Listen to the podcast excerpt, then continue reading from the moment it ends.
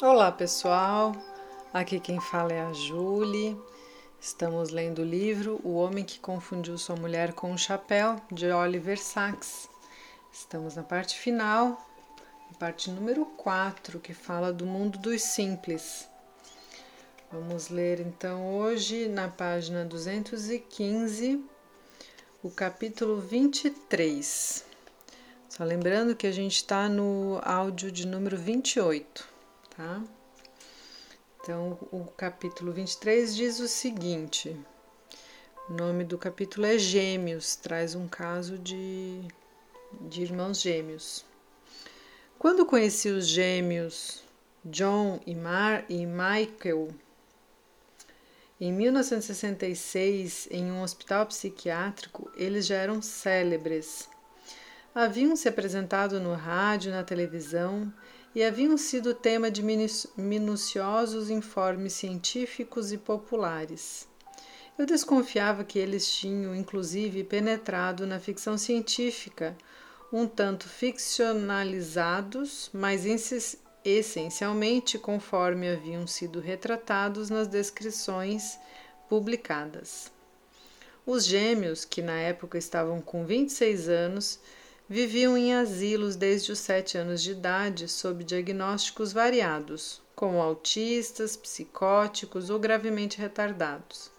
A maioria dos informes concluía que, em se tratando de idiotas sábios, nada havia de muito especial neles, exceto por sua notável memória documental para os mínimos detalhes de sua própria experiência e seu uso de um algoritmo inconsciente de calendário que lhes permitia dizer de imediato em que dia da semana cairia uma data no futuro ou passado distante.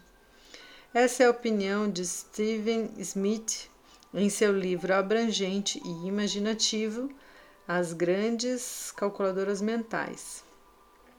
Pelo que eu saiba, não houve outros estudos sobre os gêmeos depois de meados dos anos 60 sendo o breve interesse que despertaram dissipado pela aparente solução dos problemas que apresentavam. Mas isso, a meu ver, é um equívoco, talvez natural, considerando a abordagem estereotipada, o formato fixo das questões, a concentração de uma ou outra tarefa presentes nas primeiras investigações sobre os gêmeos, que os reduziam sua psicologia, seus métodos, sua vida a quase nada. A realidade é muito mais estranha, muito mais complexa, muito menos inexplicável do que sugere qualquer um desses estudos. Porém, é impossível até mesmo vislumbrá-la por meio de testes formais dinâmicos ou pela usual entrevista dos gêmeos no estilo 60 Minutes. Não que qualquer um desses estudos ou apresentações na TV esteja errado. Eles são muito aceitáveis, com frequência, informativos no que se propõe a fazer, porém restringe-se à superfície óbvia e passível de ser testada, não se aprofundando e nem mesmo dando a entender ou talvez supondo que existe algo além. De fato, não obtemos indício algum de haver algo mais profundo, a menos que deixemos de testar os gêmeos, de considerá-los sujeitos de experiência. É preciso pôr de lado o impulso de limitar e testar e gradualmente travar conhecimento com os gêmeos, observá-los abertamente, com serenidade, sem pressuposições porém com uma total e compreensiva receptividade fenomenológica enquanto eles vivem, pensam e interagem tranquilamente, tratando da própria vida com espontaneidade em sua maneira singular. Descobrimos então que existe algo extraordinariamente misterioso em ação, poderes e intensidades de um tipo talvez fundamental, os quais não fui capaz de desvendar ao longo desses 18 anos em que os conheço. De fato, eles nada têm de extraordinário à primeira vista. São uma espécie de os gêmeos de Alice no País das Maravilhas, grotescos, impossíveis de distinguir, reflexos no espelho, idênticos no rosto, nos movimentos corporais, na personalidade, na mente, idênticos também em seu estigma de dano cerebral e tecidual. Tem estatura muito baixa, cabeça e mãos tremendamente desproporcionais, palato e pés muito arqueados, voz esganiçada e monótona, uma profusão de tiques e maneirismos muito peculiares e uma fortíssima miopia degenerativa, requerendo óculos tão grossos que faz seus olhos parecerem distorcidos e lhes dá a aparência de absurdos professorzinhos, examinando de perto e apontando, com uma concentração mal dirigida, obsessiva e absurda. E essa impressão é fortalecida assim que os questionamos ou lhes per permitimos começar espontaneamente o que tendem a fazer como marionetes de pantomima, uma de suas rotinas. Esse é o quadro que tem sido é, apresentado nos artigos publicados e no palco.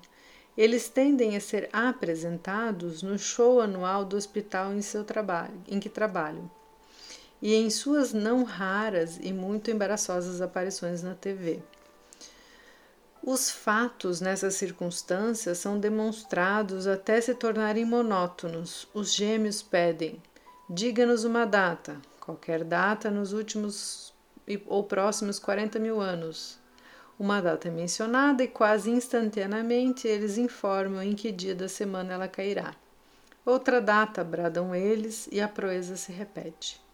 Eles têm, também dizem a data da Páscoa durante o mesmo período de 80 mil anos.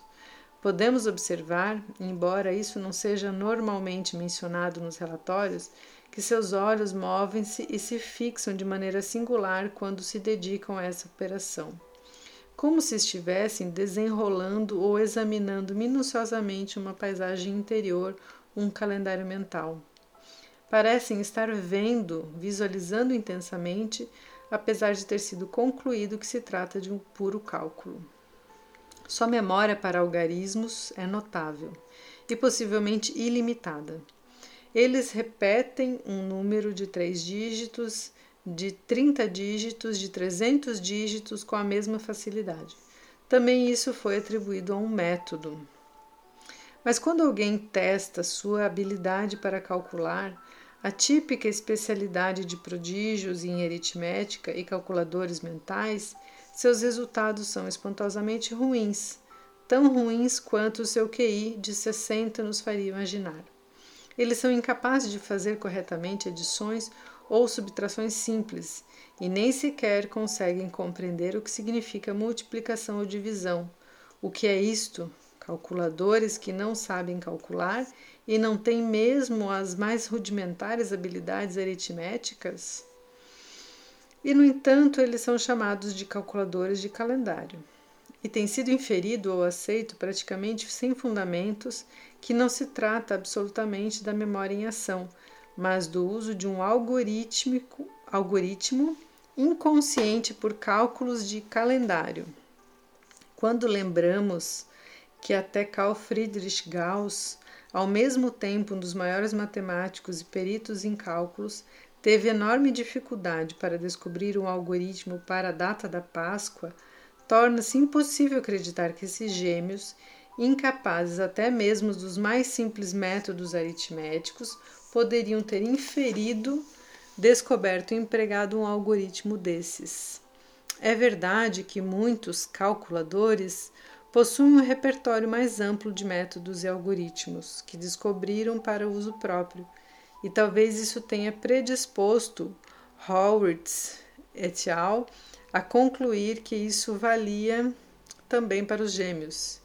Stephen Smith, interpretando ao pé da letra esses estudos iniciais, comentou: Algo misterioso, embora banal, está em ação aqui. A misteriosa habilidade humana para formar algoritmos inconscientes com base em exemplos. Se isso fosse tudo, eles de fato poderiam ser vistos como banais e não como um mistério, pois o cálculo de algoritmos que uma máquina pode fazer com precisão é essencialmente mecânico e pertence à esfera dos problemas, mas não dos mistérios. Contudo, mesmo em algumas das apresentações dos gêmeos e seus truques de uma qualidade que espanta. Há truques, né, de uma qualidade que espanta. Eles são capazes de dizer como estava o tempo e quais foram os eventos de qualquer dia de suas vidas, qualquer dia a partir de seus quatro anos de idade. Sua maneira de falar, bem descrita por Robert Silverberg em seu retrato do personagem Milangio, é ao mesmo tempo infantil, detalhada e desprovida de emoção. Ao lhes ser dita uma data, eles reviram os olhos por um momento, depois os fixam e, com uma voz apática e monótona, informam o tempo, enunciam superficialmente os eventos políticos de que ouviram falar e os eventos de suas próprias vidas. Esses últimos incluindo com frequência as dolorosas e comoventes angústias da infância, o desprezo, as mortificações que sofreram mas tudo recitado em um tom uniforme, invariável, sem o menor indício de inflexão pessoal ou emoção. Aqui, claramente trata-se de lembranças que parecem ser um tipo documental, nas quais não existem referenciais pessoais, relações pessoais, absolutamente nenhum centro vivo. Poderíamos afirmar que o envolvimento pessoal, a emoção foram apagados dessas lembranças de modo defensivo que podemos observar em tipos obsessivos ou esquizoides. E os gêmeos, sem dúvida, devem ser considerados obsessivos e esquizoides. Mas poderíamos afirmar, igualmente, e na verdade com mais plausibilidade, que lembranças desse tipo nunca tiveram um caráter pessoal. Pois isso é, de fato, uma característica fundamental de uma memória idética como a deles.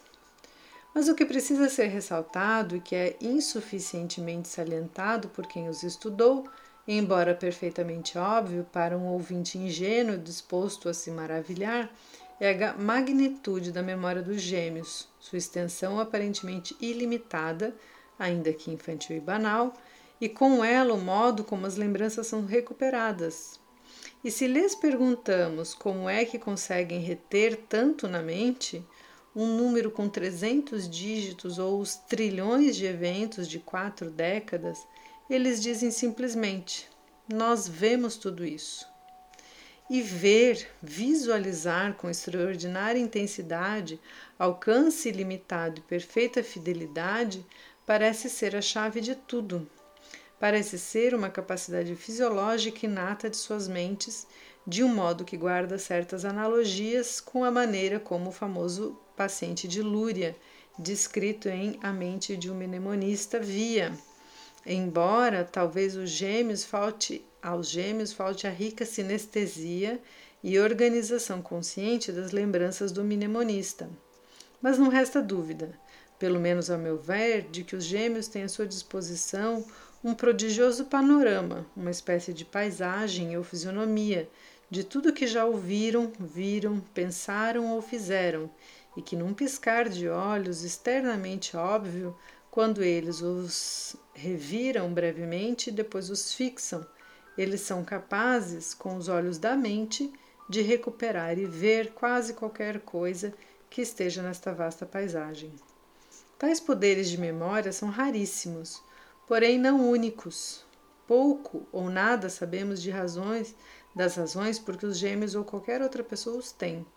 Haverá então alguma coisa nos gêmeos que seja de um interesse mais profundo, como vim insinuando? Acredito que sim.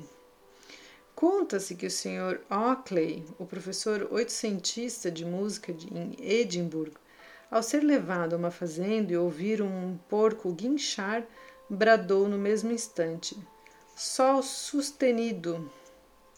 Alguém correu para o piano e era sol sustenido mesmo. Minha primeira impressão das capacidades naturais e de modo natural dos gêmeos veio de maneira semelhante, espontânea. Não pude deixar de sentir, bastante cômica. Uma caixa de fósforo que estava em cima da mesa caiu e o conteúdo espalhou-se no chão. 111! Gritaram os gêmeos simultaneamente. A seguir, John disse baixinho: 37. Michael repetiu esse número.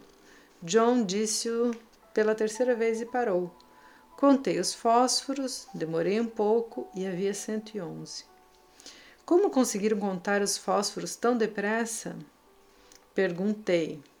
Não contamos, eles responderam. Nós vimos os 111. Histórias semelhantes contam-se a respeito de Zacarias Daisy, o prodígio dos números, que declarava instantaneamente 183 ou 79 quando derramava um punhado de ervilhas e indicava do melhor modo possível, ele também era deficiente mental, que não tinha contado as ervilhas, mas apenas visto o número delas num todo de relance.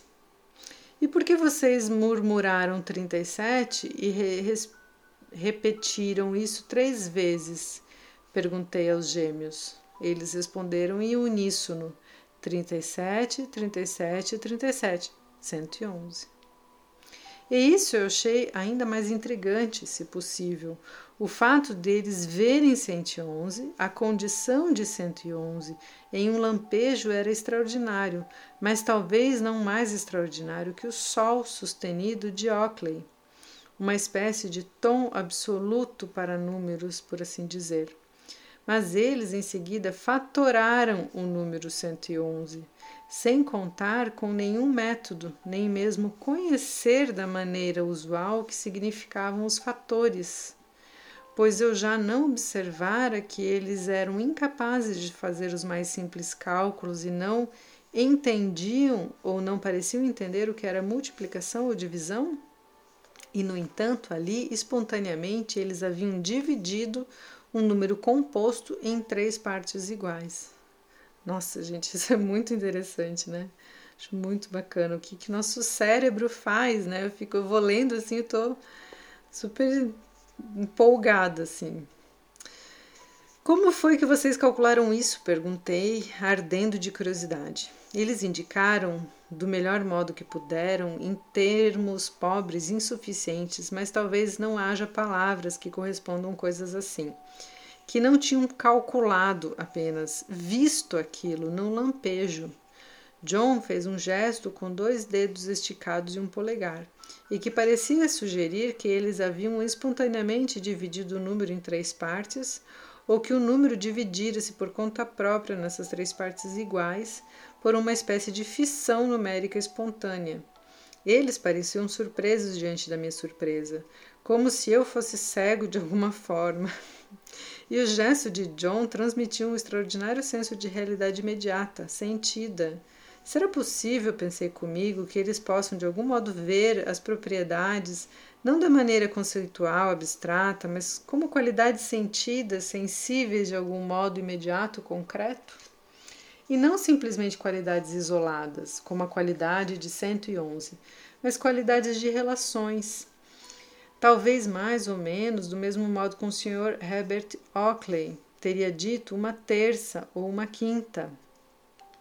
Eu já chegara à ideia, com base na visão de eventos e datas pelos gêmeos, de que eles podiam reter na mente, que haviam retido, uma, uma imensa tapeçaria mnemônica, uma vasta ou possivelmente infinita paisagem na qual tudo podia ser visto, isoladamente ou em relação. Era o isolamento em vez de um senso de relação que era primordialmente exibido quando eles despejavam seu implacável documentário desordenado. Mas não poderiam esses prodigiosos poderes de visualização, poderes essencialmente concretos e muito distintos da capacidade de conceituar, dar-lhes o potencial de ver relações, relações formais, relações de forma arbitrárias ou significativas?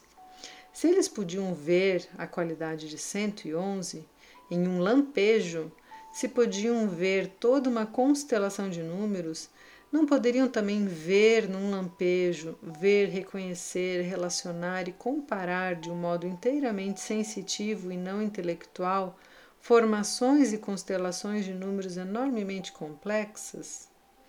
Uma habilidade ridícula, até mesmo incapacitante. Pensei no Funes de Borges. Aí tem uma citação. Nós, de relance, podemos perceber três copos de uma mesa. Funes, todas as folhas, gavinhas e frutos que compõem uma videira, um círculo desenhado no quadro negro, um ângulo reto, um losango. Todas estas são formas que podemos entender intuitivamente e por completo. Irineu podia fazer o mesmo com a emaranhada crina de um pônei, com uma manada de gado na colina, não sei quantas estrelas ele era capaz de enxergar no céu. Poderiam os gêmeos, que pareciam ter uma singular paixão pelos números e domínio dos mesmos, poderiam eles, que tinham visto a qualidade de 111 num relance, talvez ver em suas mentes uma videira numérica, ou todas as folhas números, gavinhas números, frutas números, que a compunham? Uma ideia estranha, talvez absurda, quase impossível. Mas o que eles já me haviam mostrado era tão estranho que quase não se prestava à compreensão. E pelo que eu soubesse, aquilo era tão somente um indício mínimo do que eles podiam fazer. Refleti sobre o assunto, mas ele quase não permitia reflexão. Depois deixei-o de lado. Esqueci até que me deparei, totalmente por acaso, com uma segunda cena espontânea, uma cena mágica. Dessa segunda vez, eles estavam sentados juntos em um canto, com um sorriso misterioso, secreto, um sorriso que eu nunca tinha visto antes, desfrutando o estranho prazer e paz que agora pareciam ter. Furtivamente, para não os perturbar, eu me aproximei. Pareciam absortos em uma conversa singular, puramente numérica. John dizia um número, um número de seis dígitos. Michael ouvia, assentia com a cabeça, sorria e parecia saborear o número.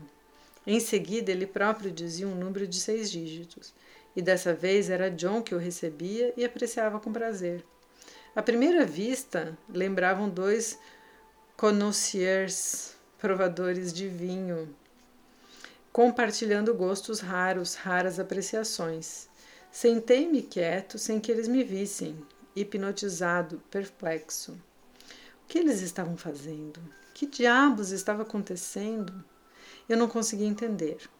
Talvez se tratasse de algum tipo de jogo, mas tinha uma gravidade, intensidade, uma espécie de intensidade serena, meditativa e quase sagrada que eu nunca vi em nenhum jogo comum e que certamente nunca vira antes nos gêmeos, normalmente tão agitados e distraídos. Contentei-me com anotar os números que eles diziam números que manifestamente lhes proporcionavam tanto prazer e que eles contemplavam, saboreavam, compartilhavam em comunhão. Teriam aqueles números algum significado? Perguntei-me a caminho de casa. Teriam algum sentido real ou universal? Ou se é que tinham algum, apenas um sentido estapafúrdio particular, como as línguas secretas e tolas que irmãos e irmãs às vezes inventam para si mesmos? E, dirigindo na volta para casa, pensei nas gêmeas de Lúria, Liosha e Iura, gêmeas idênticas com dano no cérebro e na fala, e como elas brincavam e tagarelavam entre si em uma língua própria, primitiva, balbuciante. John e Michael nem sequer estavam usando palavras ou meias palavras, simplesmente jogavam números um para o outro. Seriam números borgenses ou funesianos, meras videiras numéricas, crinas de pônei ou constelações, formas numéricas privadas, uma espécie de jargão numérico conhecido apenas pelos gêmeos? Assim que cheguei, fui buscar pelas tabelas de potências, fatores, logaritmos e números primos. Lembranças e relíquias de um período singular e isolado da minha infância, quando eu também fora uma espécie de ruminante de números, um vidente de números, nutrindo por esses uma paixão peculiar. Eu já tinha um palpite e então o confirmei. Todos os números, os números de seis dígitos que os gêmeos tinham compartilhado, eram primos, ou seja, números que só podem ser divididos em partes iguais por eles mesmos ou por um. Teriam os gêmeos de algum modo visto ou possuído algum livro como o meu, ou estariam de algum modo inimaginável vendo números primos, mais ou menos da mesma forma que tinham visto a qualidade de 111 ou a triplicidade de 37, sem dúvida não poderiam tê-los calculado. Não eram capazes de fazer cálculo algum. Voltei à enfermaria no dia seguinte, levando comigo o precioso livro dos números primos. Novamente os encontrei encerrados em sua comunhão numérica, mas dessa vez, sem nada dizer, juntei-me a eles de mansinho. De início ficaram surpresos, mas vendo que eu não os interromperia, retomaram seu jogo de números primos de seis dígitos. Após alguns minutos, decidi tomar parte e arrisquei dizer um número, um número primo de oito dígitos. Ambos se voltaram para mim e subitamente ficaram quietos, com uma expressão de concentração intensa e talvez espanto. Houve uma longa pausa e mais longa que eu já vi os dois fazerem. Deve ter durado meio minuto ou mais, e então, de súbito, simultaneamente, os dois abriram um sorriso. Depois de algum inimaginável processo de teste, eles de repente haviam visto meu número de oito dígitos como um número primo. E isso, manifestamente, era para eles um grande prazer, um duplo prazer. Primeiro, porque eu introduzira um delicioso brinquedo novo, um número primo de uma ordem que eles nunca haviam encontrado antes e segundo, porque era evidente que eu tinha visto o que eles estavam fazendo e que tinha gostado, que admirava, era capaz de participar também. Os dois se manifestaram ligeiramente um do outro, dando lugar para mim, se afastaram ligeiramente um do outro, dando lugar para mim, um novo colega de brincadeiras numéricas, um terceiro em seu mundo. Em seguida, John, que sempre saía na frente, pensou por um tempo longo Deve ter sido pelo menos cinco minutos, embora eu não ousasse me mexer e mal respirasse, e anunciou um número de nove dígitos. Depois de um tempo semelhante, seu irmão gêmeo Michael respondeu com um número do mesmo tipo. Então eu, na minha vez, depois de olhar furtivamente o livro, acrescentei minha própria desonesta contribuição com um número primo de dez dígitos. Fez-se novamente, por um tempo ainda mais longo, um silêncio repleto de fascinação e quietude. Em seguida, John, depois de uma prodigiosa contemplação interna, saiu-se com um número de doze dígitos. Esse eu não tinha como verificar, e assim não pude responder à altura, pois meu livro, que, pelo que eu, pelo que eu sabia, era o único do seu gênero, não ia além dos números primos de dez dígitos mas Michael mostrou-se apto para o desafio, embora re, demorasse cinco minutos. E uma hora mais tarde, os gêmeos estavam trocando números primos de 20 dígitos, ou pelo menos supus que fosse isso, pois não havia meio de comprovar.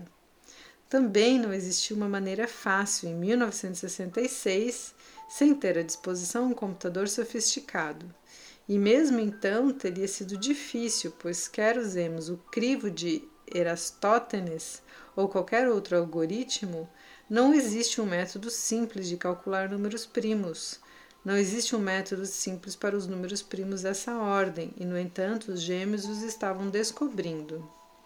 Novamente pensei em Daisy, sobre quem eu tinha lido anos antes no fascinante livro Personalidade Humana, de 1903 tem uma citação aqui diz assim: Sabemos que Daisy, talvez o mais bem-sucedido desses prodígios, era singularmente desprovido de compreensão matemática. Apesar disso, em 12 anos ele produziu tabelas de fatores e números primos para o sétimo e quase o oitavo milhão, uma tarefa que poucos homens poderiam ter realizado sem auxílio mecânico ao longo de todo um período normal de vida. Portanto, concluiu Meyer, ele pode ser considerado o único homem a ser prestado um valio, ter prestado um valioso serviço à matemática sem ser capaz de entender os conceitos matemáticos mais simples.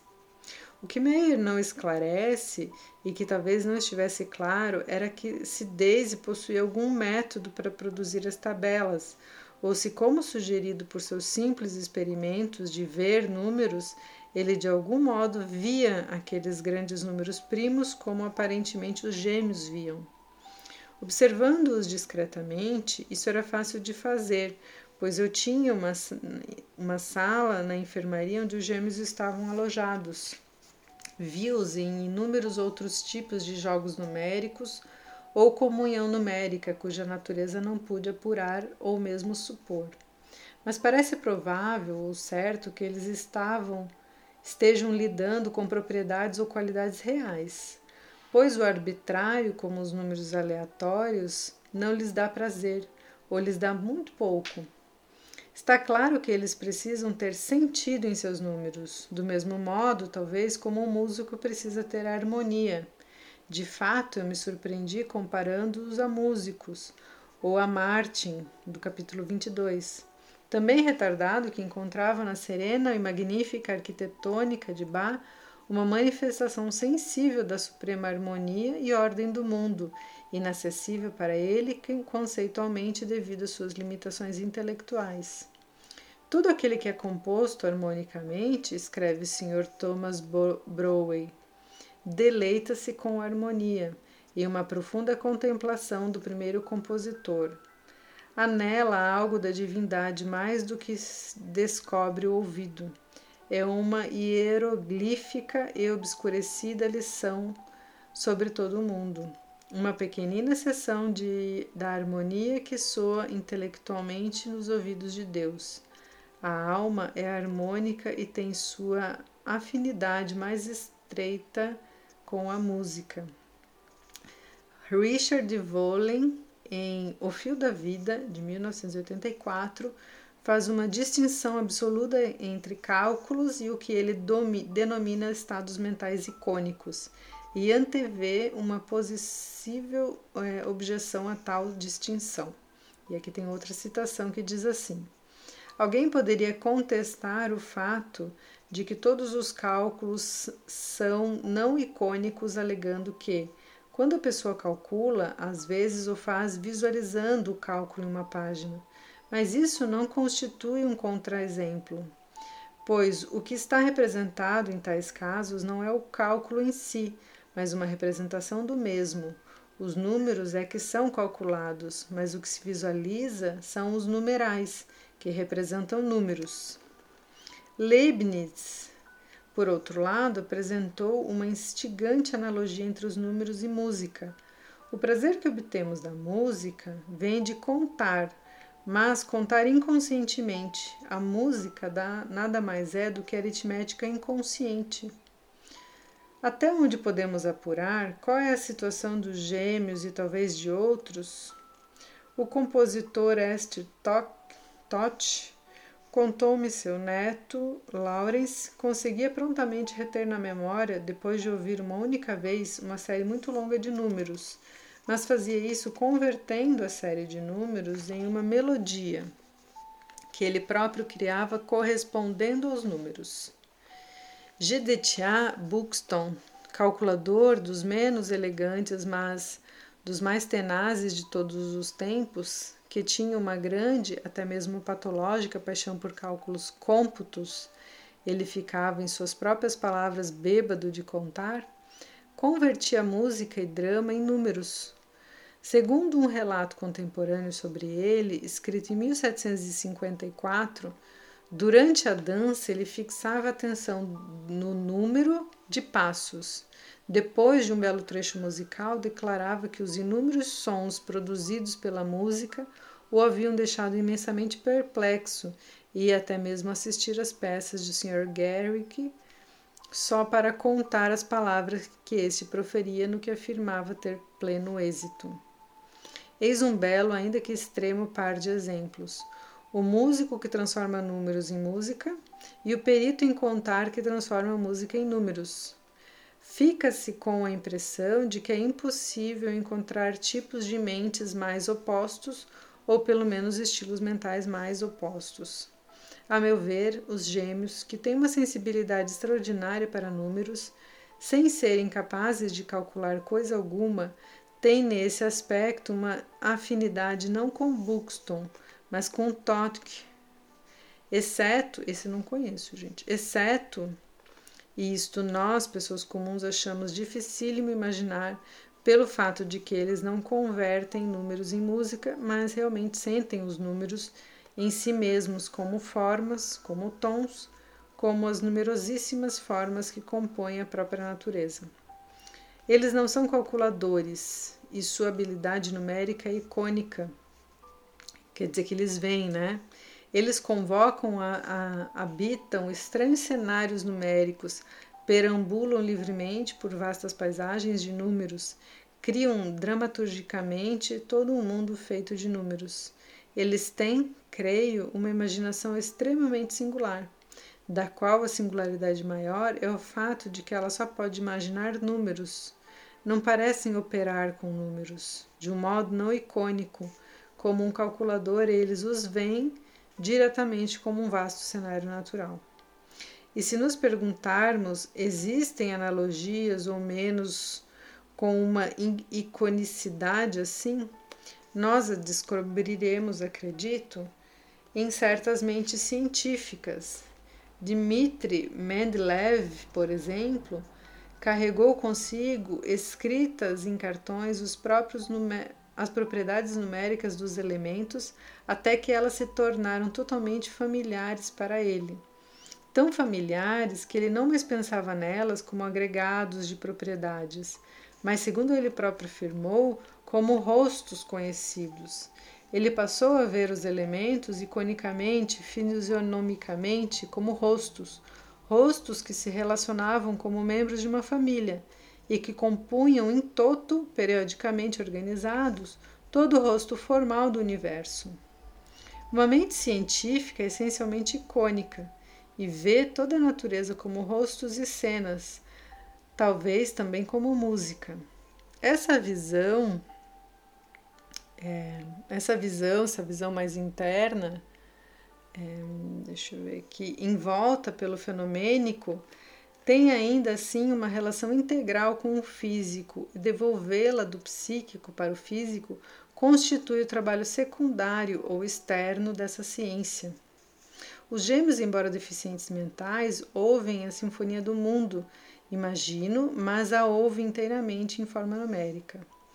A alma é harmônica, seja qual for o QI da pessoa, e para alguns, como os cientistas físicos e os matemáticos, o senso de harmonia talvez é primordial, primordialmente intelectual. No entanto, não consigo pensar em algo intelectual que não seja de algum modo também sensível. De fato, a própria palavra senso tem sempre essa dupla conotação sensível de certo modo também pessoal, pois é impossível alguém sentir coisa alguma. Julgar uma coisa sensível sem que ela seja, de algum modo, relacionada ao passível de relacionar-se com a pessoa.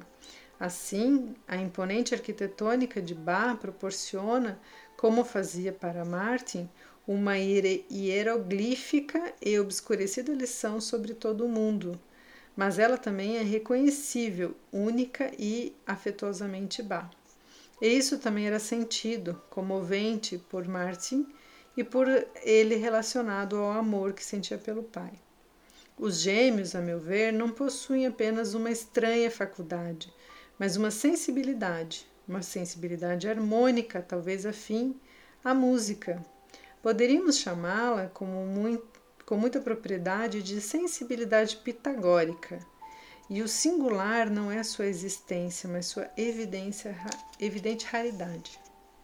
A alma da pessoa é harmônica, seja qual for o seu QI, e talvez a necessidade de encontrar ou sentir alguma harmonia ou ordem suprema seja um universal da mente.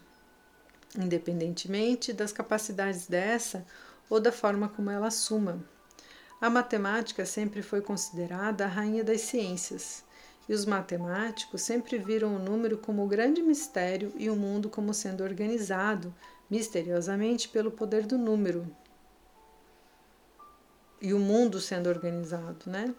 Isso é expresso com primor no prólogo à autobiografia de Russell, com igual paixão tenho buscado conhecimento, desejo compreender o coração dos homens, Desejo saber por que as estrelas brilham e tento entender o poder pitagórico pelo qual os números têm influência sobre o fluxo. É estranho comparar esses gêmeos deficientes mentais a um intelecto, um espírito com o de Russell, e no entanto, em minha opinião, não é tão absurdo. Os gêmeos vivem exclusivamente em um mundo de pensamentos numéricos. Não têm interesse pelas estrelas que brilham nem pelos corações dos homens. Mas acredito que para eles os números não são apenas números, mas significâncias significantes, cujo significando é o mundo. Eles não lidam com os números levianamente, como faz a maioria dos calculadores. Não estão interessados em cálculos, não têm capacidade para os mesmos e não são capazes de compreendê-los. São antes serenos contempladores do número e lidam com os números com um senso de reverência e pasmo. Os números para eles são sagrados, repletos de significação. Essa é a sua maneira, como a música é a maneira de Martin de entender o primeiro compositor. Mas os números não são apenas impressionantes para eles. São também amigos, talvez os únicos amigos que eles já tiveram em sua vida isolada de autistas. Esse é um sentimento muito comum nas pessoas que têm um dom para os números. Steven Smith, embora considerasse o método mais importante, fornece muitos exemplos fascinantes disso. George, que escreveu sobre sua primeira infância numérica, diz assim: Adquiri total familiaridade com os números até 100. Eles se tornaram, por assim dizer, meus amigos, e eu conhecia todos os parentes e conhecidos ou o contemporâneo Schmeid da Índia. Quando digo que os números são meus amigos, quero dizer que em alguma época passada lidei com aquele número específico de várias maneiras.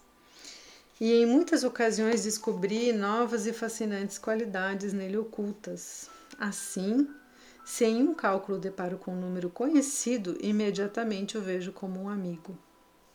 Hermann von Helmholtz Discorrendo sobre a percepção musical, afirma que, embora tons compostos possam ser analisados e divididos em seus componentes, eles são normalmente ouvidos como qualidades, qualidades únicas de tom, todos indivisíveis. Ele fala nesse sentido de uma percepção sintética que transcende a análise e a essência impossível de analisar de todo o senso musical. Compara esses tons a rostos e reflete que podemos reconhecê-los mais ou menos da mesma maneira pessoal. Em suma, parece sugerir que os tons musicais e certamente as melodias são de fato rostos para os ouvidos e são reconhecidos, sentidos imediatamente como pessoas ou como tendo qualidade de pessoa. Um reconhecimento que implica afeto, emoção, relação pessoal. Isso parece ocorrer com os que amam os números. Estes também se tornam reconhecíveis como tais, em um único intuitivo pessoal. Eu conheço você. O matemático Vin Klein expressou isso muito bem. Os números são amigos para mim, mais ou menos para você. 3844 não significa o mesmo, não é? Para você é apenas um 3, um 8, um 4 e outro 4 mas eu digo olá 62 ao quadrado. Acredito que os gêmeos aparentemente tão isolados vivem num mundo cheio de amigos, tendo milhões, bilhões de números, os quais dizem olá, e que tenho certeza respondem olá para eles. Mas nenhum dos números é arbitrário, como 62 ao quadrado, e nem, e é este o mistério, se chega a ele por algum dos métodos usuais, ou por qualquer método que eu consiga discernir. Os gêmeos parecem empregar uma cognição direta, como anjos. Eles veem diretamente um universo em um céu de números. E isso, embora singular, embora bizarro, mas que direito temos de chamá-lo patológico? Proporciona uma singular autossuficiência e serenidade às suas vidas, e poderia ser trágico interferir nelas ou destruí-las. Essa serenidade foi de fato interrompida e destruída dez anos mais tarde, quando se julgou que os gêmeos deviam ser separados, para o seu próprio bem, a fim de prevenir sua prejudicial comunicação entre si e que pudessem sair e enfrentar o mundo de um modo adequado socialmente aceitável, segundo explicado pelo jargão médico e sociológico. Assim, foram separados em 1977, com resultados que podem ser considerados tanto sacrificantes como calamitosos. Embora foram transferidos para semi-internatos e eh, executam trabalhos simples e subalternos em troca de um pagamento mínimo sob estrita supervisão, eles são capazes de tomar o ônibus se forem cuidadosamente orientados e receberem um passe para pagar a condução, e de se manterem moderadamente apresentáveis e limpos, embora seu caráter de retardados mentais e psicóticos ainda seja reconhecível à primeira vista. Esse é o lado positivo, mas também é um lado negativo, não mencionado em suas fichas, pois antes de mais nada nunca foi reconhecido. Privados da comunhão numérica entre si e de tempo e oportunidade para qualquer contemplação ou comunhão, sempre sendo apressados e empurrados de uma tarefa para outra, eles parecem ter perdido sua estranha capacidade numérica e com ela principal, o principal prazer e sentido de suas vidas. Mas isso é considerado um pequeno preço a ser pago, sem dúvida por terem tornado semi-independentes e socialmente aceitáveis. Isso nos lembra um pouco o tratamento dado a Nádia, criança autista com um dom fenomenal para o desenho, Nádia também foi submetida a um regime terapêutico para encontrar maneiras nas quais suas potencialidades em outras direções poderiam ser maximizadas. O efeito líquido foi que ela começou a falar e parou de desenhar. Nigel Dennis comenta: Ficamos com um gênio que teve seu gênio removido, nada restando além de uma deficiência generalizada. O que devemos pensar de uma cura assim tão curiosa? Cabe acrescentar, este é um aspecto ressaltado por Meyers, cuja reflexão sobre os prodígios numéricos abre seu capítulo sobre gêmeos, sobre gênios, que essa faculdade é estranha e pode desaparecer espontaneamente, embora com a mesma frequência seja vitalícia. No caso dos gêmeos, obviamente, não se tratava apenas de uma faculdade, mas do centro pessoal e emocional de suas vidas. E agora que eles estão separados, agora que ela desapareceu, já não há mais um sentido ou um centro em suas vidas. E assim ele termina o relato deste caso. Ah, eu achei muito triste esse final, né? Que acabaram separando os gêmeos para tentar fazer com que eles ficassem mais operacionais, né? E essa é um pouco a nossa sociedade, né, que tenta impor algumas verdades. Uma pena, né? Ok, pessoal, estamos quase ao final, né, do esse é o penúltimo capítulo e no próximo áudio leremos o último capítulo, então, para finalizar a leitura deste livro. Espero que vocês tenham um ótimo dia e até o próximo áudio.